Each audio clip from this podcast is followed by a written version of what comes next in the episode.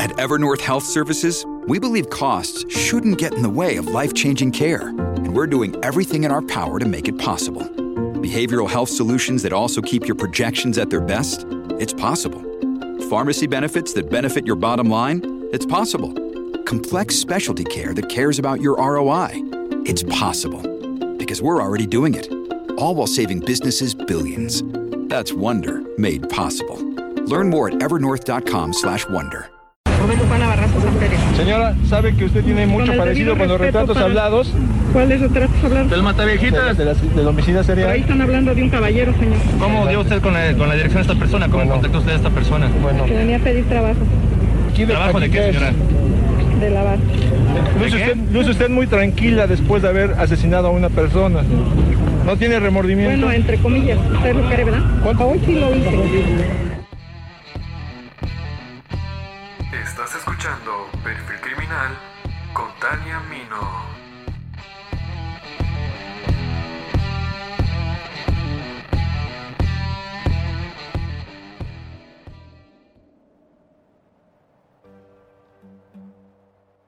Hoy escucharán un caso sin precedentes, que marcó un antes y un después en la criminología en México, protagonizado por Juana Dayanara Barraza Samperio, fue la asesina serial más temida por las mujeres de la tercera edad a principios de los años 2000, en el entonces llamado Distrito Federal, pues asesinó a 17 mujeres de edad avanzada y se le atribuyó el apelativo de la Mata Viejitas. Antes de continuar, quisiera preguntarles, ¿un asesino serial nace o se hace? En una sociedad tan heterogénea y desigual como en la que vivimos, que exige derechos, donde castiga criminales, señala los errores, pero nunca ayuda a evitar estos casos, siempre necesitamos culpables. Juana cometió brutales homicidios, fue juzgada de forma legal por ellos. Sin embargo, fue exhibida y satanizada por los medios de una manera inescrupulosa, sin indagar en su propio infierno. La violencia que Barraza ejerció contra mujeres más débiles es un reflejo de la violencia que ella misma padeció. No pretendo negar su responsabilidad, ni mucho menos justificarla o eximirla de sus crueles actos, más bien entenderla, conocer su mundo interior y sus motivaciones, pues era una mujer que cargaba con una serie de eventos que marcaron su vida de forma dolorosa. ¿Cómo es que Juana pasó de víctima a victimaria? Comenzamos con el tercer episodio de Perfil Criminal.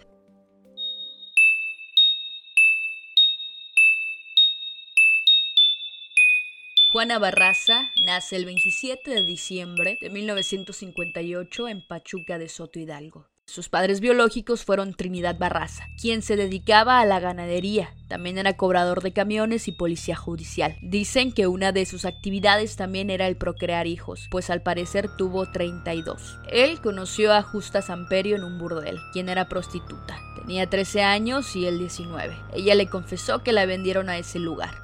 La llevó a vivir con él. Tuvieron dos hijas, Juana y Ángela, pero Trinidad y Justa nunca se casaron. Vivieron en unión libre no por más de cinco años. Rentaban una casa sin muebles, dormían en el piso y se tapaban con costales. Vivían una dura situación económica. Un día, Justa le abandonó llevándose consigo a Juana y dejando encargada con un familiar a Ángela. Justa se fue a vivir con su madre, misma que tenía un amante llamado Refugio Samperio. Con el tiempo, este se volvió amante de su hijastra, es decir, Justa, la madre de Juana. Barraza le tenía un gran afecto a su padrastro, quien le dio un poco de educación y fue su ejemplo para ser una madre, quizá no cariñosa en su totalidad, pero sí responsable. Durante su infancia nunca tuvo juguetes ni tampoco la dejaban ir a la calle, ni mucho menos ir a la escuela, pues su padrastro consideraba que las mujeres no necesitaban estudiar para ser amas de casa. Justa y Juana no se hablaban mucho estando juntas. Juana sentía el rechazo de su madre, la cual se refugiaba en el alcohol para evadir su realidad. Solía ser una madre que humillaba, golpeaba y maltrataba a Juana. Una madre que jamás le mostró un poco de afecto, sino todo lo contrario. Un día su madre, hundida en su adicción y no teniendo dinero, cambió a Juana por tres cervezas. Solo tenía 12 años de edad y le permitió a un hombre mayor de aproximadamente 40 años abusar sexualmente de Juana y violarla. José Lugo fue el hombre que atormentó a Juana a lo largo de los años. Según por testimonios de ella misma, él la tenía amarrada de las piernas quedando inmovilizada para poder violarla a su antojo. En ese lapso, teniendo 13 años de edad, Juana Barraza queda embarazada por primera vez, abortando al poco tiempo. A los 16 años queda nuevamente embarazada, teniendo a un niño. Juana decidió separarse del dueño que durante mucho tiempo la tuvo retenida contra su voluntad, decidiendo así irse a la Ciudad de México. Su madre justa murió a causa de cirrosis causada por su alcoholismo. El padrastro de Juana le aconsejó ir al velorio, negándose rotundamente al tener tan lesionado el corazón y el alma por los golpes físicos y mentales propiciados por su madre. Durante los años tuvo dos parejas más, un alcohólico que la golpeaba y un chofer de transporte público que se cree era un sicario que desapareció o le abandonó.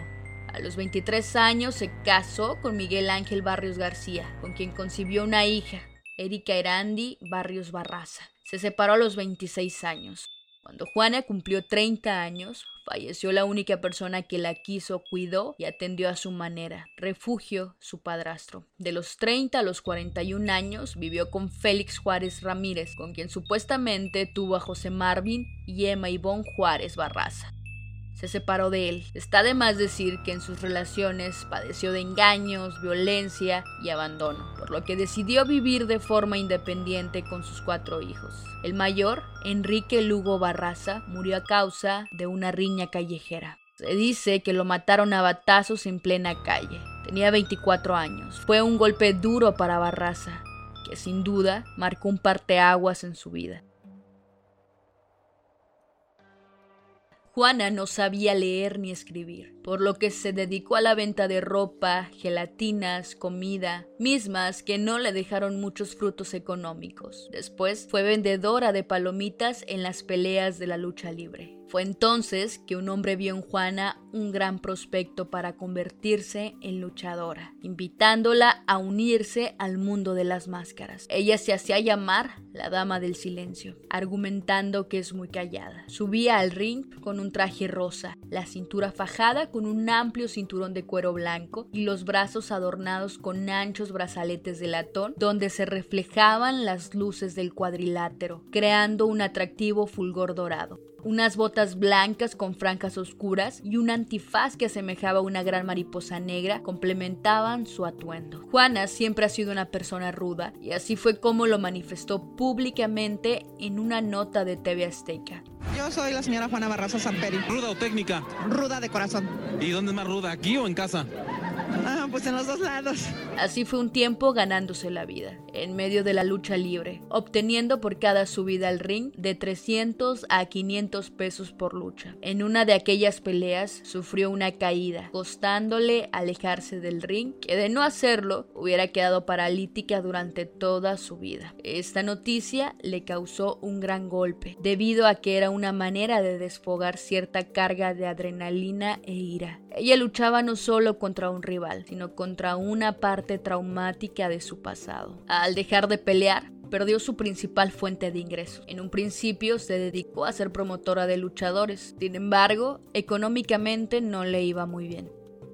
Juana fue una persona introvertida, Nunca le gustó que la vieran menos. Ella mostraba una doble moral. Por un lado era una madre atenta y responsable, buscándole en todo momento cómo llevar el bocado a sus hijos. Por el otro, al tener cierta impotencia de no conseguir un ingreso fijo, fue un hecho motivante para empezar a robar transeúntes y en viviendas. Después, junto con una compañera llamada Araceli, planearon acceder a casa de mujeres ancianas, haciéndose pasar como enfermeras, pero el objetivo era robar objetos valiosos de aquellas casas. Araceli abandonó ese negocio tiempo después, aunque Juana siguió adelante ella sola.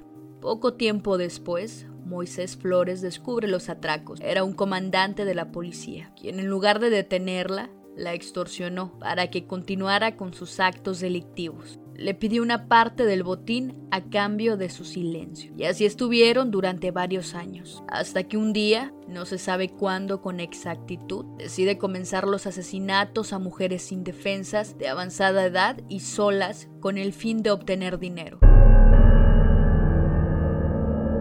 No se sabe a ciencia cierta cuándo comenzó a matar Juana Barraza. Las estadísticas periodísticas anotan el inicio de la ola de asesinatos de mujeres de la tercera edad desde 1998. Otros tomaron el 2002 como el inicio de la serie de asesinatos. Por toda su historia de vida, de la violencia que recibió en su niñez, conformando cierto trastorno y en ese momento, al no tener una forma de conseguir ingresos, es que comienzan a existir asesinatos parecidos, puesto que todas eran ancianas que vivían solas, muertas por asfixia y robo de pertenencias. Se hacía pasar por una enfermera o trabajadora social que ayudaba a gestionar una pensión a las mujeres mayores o les ofrecía sus servicios de ayuda doméstica. Prefería operar los días martes o miércoles, vestida de rojo. En el domicilio de las señoras, una vez que se ganaba su confianza, las ejecutaba a sangre fría. Las muertes eran provocadas por estrangulación. Las víctimas mostraban también moretones y golpes en el rostro. Inclusive, en casos aislados se encontró apuñalamientos y evidencia de abuso sexual. En un principio, los primeros crímenes no causaron conmoción a nivel local. Pero a medida que pasaban los meses y la Policía Federal no daba con el asesino, el temor de la sociedad comenzó a acrecentarse.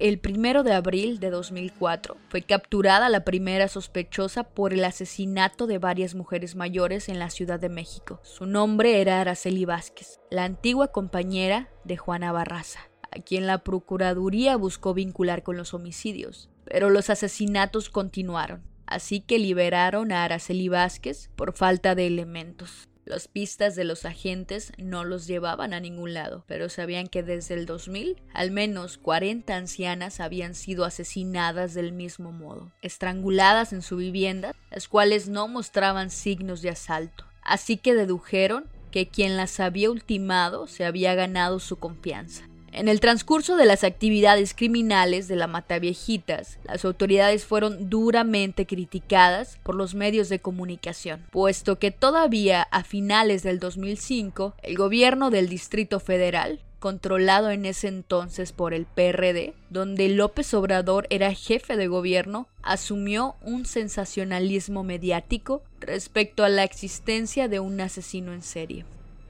Durante la cacería de la asesina, los oficiales que investigaban el modus operandi del asesino sospecharon que él o la mataviejitas se presentaba ante sus víctimas como trabajador social del gobierno, ofreciendo programas de beneficencia para personas de la tercera edad. Incluso las abordaba días antes de su asesinato. De primera instancia, los perfiles apuntaban a un hombre entre los 30 y 40 años de clase media alta y con educación superior. Se pensaba que el asesino tenía esquemas y planes muy organizados, por lo que no se contaba con pistas para su captura. De hecho, Bernardo Batis, el entonces procurador de justicia de la Ciudad de México, había indicado que el mataviejitas era brillantemente listo, creyéndose hasta ese momento que se trataba de un hombre y no de una mujer que cometía sus crímenes después de un corto periodo durante el cual se ganaba la confianza de sus víctimas, pues según su proceder era cuidadoso, ya que solo en algunos de sus crímenes dejó unos cuantos fragmentos de sus huellas y solo en una ocasión imprimió una huella completa en una radiografía de una fractura de pie, que se vio obligada a revisar ante la presencia del hijo de la anciana, que de manera casual se encontraba en la casa. En 24 de los aproximadamente 40 asesinatos cometidos en contra de adultas mayores, dejó otro tipo de marcas que la fueron definiendo como un asesino serial. El más común es que asfixiaba a sus víctimas con objetos que se encontraban en el domicilio, como un lazo de cortina, medias, bufandas o el cable de un aparato electrodoméstico o de teléfono. Después de matarlas, desordenaba la casa buscando objetos de valor para robar y vender después, característica de asesinas en serie mujeres, pero también alguna cosa sin valor, como una especie de trofeo por su crimen siendo esta característica de asesinos en serie masculinos, al igual que el hecho de que las cazaba y acechaba.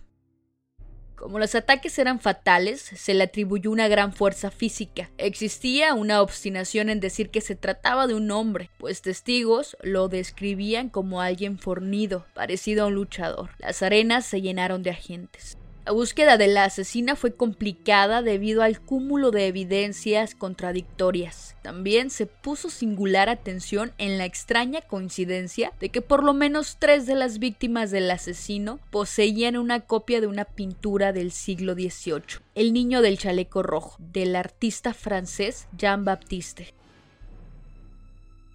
Antes de la captura de la presunta asesina, las autoridades mexicanas divulgaban declaraciones de testigos que señalaban que el asesino tenía facciones varoniles, alta, usaba ropa de mujer y que posiblemente una peluca, lo que llevó a la elaboración de por lo menos 38 retratos hablados. Debido a esto, las autoridades comenzaron a hostigar y a arrestar a sexoservidores homosexuales y travestis, acción que fue criticada por varios medios de comunicación. Se detuvieron a decenas de hombres trans y travestis injustificadamente.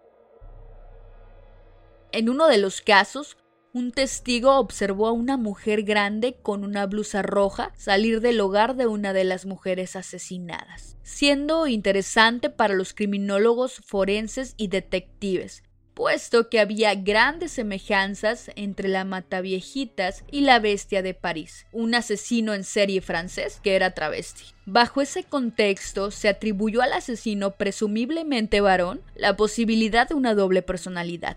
Sin embargo, con el paso del tiempo, algunas personas lograron observarla y definirla como un hombre o mujer robusta con características masculinas. Al final quedaron tres posibles retratos hablados y un perfil del asesino. Era una persona de 40 a 50 años que medía 1.75 y que no tenía un empleo fijo, que no era bien remunerado el empleo que pudiera tener, que se desplazaba en medios de transporte público y que no vivía en la Ciudad de México. En este punto de la investigación, la criminóloga Patricia Payán realizó un retrato hablado tridimensional, un busto, aunque estos ya no se utilizaban en investigaciones. Sin duda tenía un parecido con Barraza y fue presentado en una conferencia de prensa. También se delimitaron áreas preferidas para cometer los homicidios, ya que en las delegaciones Benito Juárez y Cuauhtémoc cometió 11 crímenes en cada una.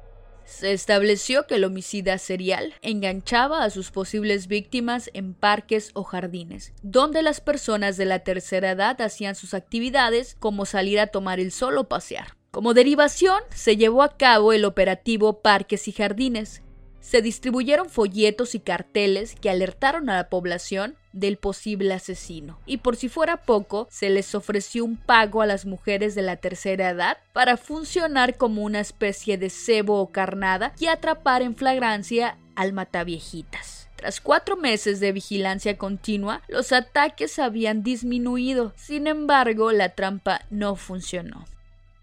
Juana llegó a tener hasta un cómplice, quien fue su taxista, y le pagaba con una parte del botín que robaba a las mujeres. El 25 de enero de 2006, Juana fue sorprendida después de que asesinara a sangre fría a una anciana de 89 años. Ese trágico día, Juana Dayanara Barraza Samperio merodeaba por las calles de la colonia Moctezuma. Ana María de los Reyes Alfaro regresaba del mandado, encorvada por el peso de las bolsas y caminando lentamente. Juana aprovechó y se acercó a ella para ofrecerle su ayuda. Ya dentro de la casa de Ana María, Juana le ofreció sus servicios de lavado y planchado de ropa. Ana María aceptó pagar 22 pesos por una docena de prendas. Juana insistió en que era poco dinero, y ella le respondió, todavía que son gatas, quieren ganar lo doble sin imaginar que sería la última vez que vería la luz del sol. La atleta, utilizando la fuerza que le había dejado los años en el cuadrilátero, sin mediar palabras, ahorcó a la señora de 89 años. No le costó trabajo, y utilizando el cable de su estetoscopio, cortó el último suspiro de Ana María Alfaro. Cuando la dama del silencio se disponía a retirarse, el terror se apoderó de ella. José Joel, de 29 años, un hombre, a quien la anciana rentaba un cuarto, la había visto e iba por ella. Ese día en la calle y tras los gritos desesperados del sujeto, cayó una de las asesinas seriales contemporáneas más terroríficas de México, la Mata Viejitas. La Mataviejitas había sido capturada y expuesta a los medios de comunicación, confesando que había cometido aquel asesinato, pero la duda de los demás crímenes seguía. Para sorpresa de muchos que aseguraban que el asesino era hombre, la persona detenida fue Juana Barraza Samperio, de entonces 48 años. Al ser detenida portaba un estetoscopio, formas de solicitud de pensión para adultos mayores y una tarjeta que la identificaba como trabajadora social. Se menciona que una vez que fue capturada no mostró remordimientos por los asesinatos cometidos. Un día después de ser detenida, antes de ser exhibida nuevamente a los medios de comunicación, le habían comprobado algunos crímenes porque las huellas dactilares encontradas en las escenas del crimen y las de Juana coincidían. Poco después fue interrogada por el subprocurador Sales Heredia. El mío, Juana Barraza Samperio, 48 años. A lavar ajeno, a veces a vender ropa, calcetines o juguetes, como la dama del silencio. Empezamos a discutir yo y la señora por el dinero de que yo le dije que pues, no estaba bien lo que ella me pagaba. Ya fue cuando ella me empezó a soltar y la verdad sí, me maté. La forma como me agredió y eso, y sentí mucho coraje. Son gatas y todavía quieren ganar los dos. Cuando yo, la verdad, me forcé y agarré la liga, pero esas no las traía yo. La verdad, perdí la cabeza. Yo odiaba a las señoras porque mi mamá me maltrataba, me pegaba y siempre me maldecía. Ella me regaló con un señor Y yo fui abusada. Por eso odiaba a las señoras. Yo sé que no es excusa, no, no merezco perdón ni de Dios ni de nadie. Perdón. Ya lo hice.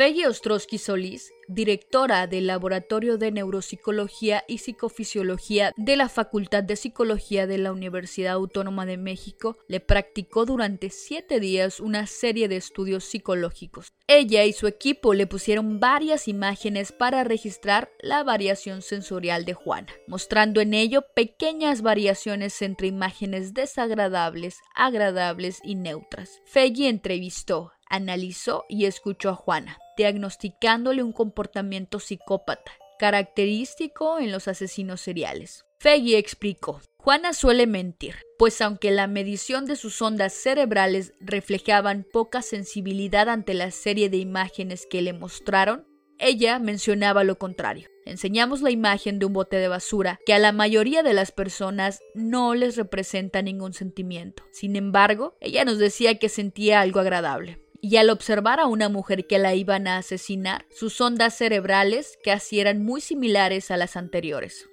Incluso durante las sesiones mostró una leve sonrisa, la misma que tuvo después de su captura, cuando mostró a policías judiciales la manera en que asesinaba a sus víctimas. Feggy declaró en un documental acerca de la Mataviejitas que Juana pudo haber utilizado lazos para estrangular, debido al abuso cometido cuando era niña. Que Juana cortaba el aliento de una de sus víctimas, cortaba simbólicamente el de su propia madre. También la describió como alguien que tiene problemas con el manejo de su propio nivel de capacidad de culpa y con la identidad femenina. Además, se encontró que tenía una disfunción en el lóbulo frontal. Este se encarga del área motora y centros del lenguaje. Al catear la casa de Barraza, las autoridades hallan recortes de periódicos sobre sus ataques y posibles movimientos, así como decenas de objetos de sus víctimas. También se encuentra un altar a la Santa Muerte con una víbora y una manzana como ofrendas. A un costado, dos imágenes. Un cuadro de Jesús Malverde, el santo de los narcotraficantes, y una figura de Buda. A los pies de esta última, algunas piedras de cuarzo y caracoles. El 31 de marzo del 2008, el juez de lo penal dictó la más larga sentencia que ha sido adjudicada a una mujer en la historia criminal de México. Juana Barraza fue condenada a 759 años y a 17 días de prisión por 17 homicidios y 12 robos cometidos en agravio de adultos mayores. Pero según el Código Penal solamente puede estar 50 años en prisión.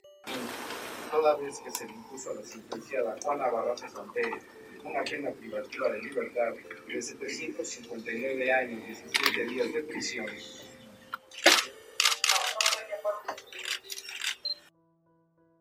Ella negó todos los crímenes a excepción del último. Se cree que mató a más de 40 ancianas entre 1998 a 2006. Barraza fue transferida al penal de Santa Marta, Acatitla. A su llegada fue aislada de las demás reclusas ya que muchas de ellas amenazaban con matarla. Los actos cometidos por un criminal muchas veces son o quieren ser cobrados por los reos del lugar donde son recluidos. Aunado a ello, Juana sufrió una gran depresión. Su vida dentro del penal ha ido cambiando gradualmente a lo largo de los años que ha estado cautiva. Después de salir del aislamiento al que fue sometida, Juana se incorporó a la vida penitenciaria. Ahí conoció e hizo amistad con Sandra Aldrete, mujer que la enseñó a leer y a escribir. Por un tiempo se dedicó a dar clases de baile. Debemos recordar que dentro de un penal reina la más fuerte. Y Juana es una persona que se ha ganado el miedo y respeto. Muchos artículos periodísticos y testimonios de reclusas mencionan que Juana es una mujer de poder por su altura y su fuerza física, misma que impone considerablemente porque la medida promedio entre la comunidad del penal oscila entre un metro sesenta. Entre las cautivas es conocida como las pantasigueñas, porque por una cantidad considerable de dinero les vende pastillas o inyecciones para que las embarazadas que no quieren tener hijos aborten. En 2014 declaró al periódico Excelsior que duerme tranquila por las noches y que se sentía contenta con su vida. El 26 de julio de 2015 se casó en prisión con un hombre de 40 años, fue un amor por carta, pues no pudieron verse hasta el día del matrimonio. Fue una boda colectiva con otras 48 parejas en la cárcel de Santa Marta, Acatitla. Pero el amor le duró poco, pues después de un año se divorció. De acuerdo con su testimonio, Juana Barraza ocupa su tiempo vendiendo tacos en las instalaciones del penal. Los prepara de cochinita pibil, que es su especialidad. En una entrevista con Yolanda Andrade, Juana Barraza declaró que ella fue condenada injustamente por asesinatos que nunca cometió. Yo estoy aquí por un delito y ya no sé si yo lo hice, porque cuando yo aventé a mi patrona ella estaba con vida y resulta que después de varias horas a mí me tenían arriba de la patrulla. Juana Barraza derramó mucha sangre, tal vez porque su vida ha sido muy trágica y cruel. Hay muchas teorías del por qué mataba, pero nunca se sabrá la verdadera. Esa solo se quedará en la mente de Juana. Una cineasta diría, Juana se convirtió en el chivo expiatorio de la sociedad y sus culpas. Tal vez en una parte tenga razón, porque vivimos en una sociedad donde el machismo, los vicios, el abuso, los problemas familiares y ciertos tabúes todavía persisten. Juana Barraza Samperio, la tristemente célebre y despiadada Mataviejitas, vivió casi medio siglo de su vida sumida en la desgracia, sangre, odio, desintegración familiar, pero nada de ello justifica los atroces asesinatos cometidos por su propia mano. Y tal vez como ella misma dijo, Dios sabe lo que hace, y siendo así, no hay duda de que me mantendrá, por el bien de todos, alejada de la sociedad para siempre. Yo pienso que nunca he sido mala. Mi espíritu es libre. A lo mejor mi cuerpo, mi carne está en la cárcel, pero mi espíritu está libre.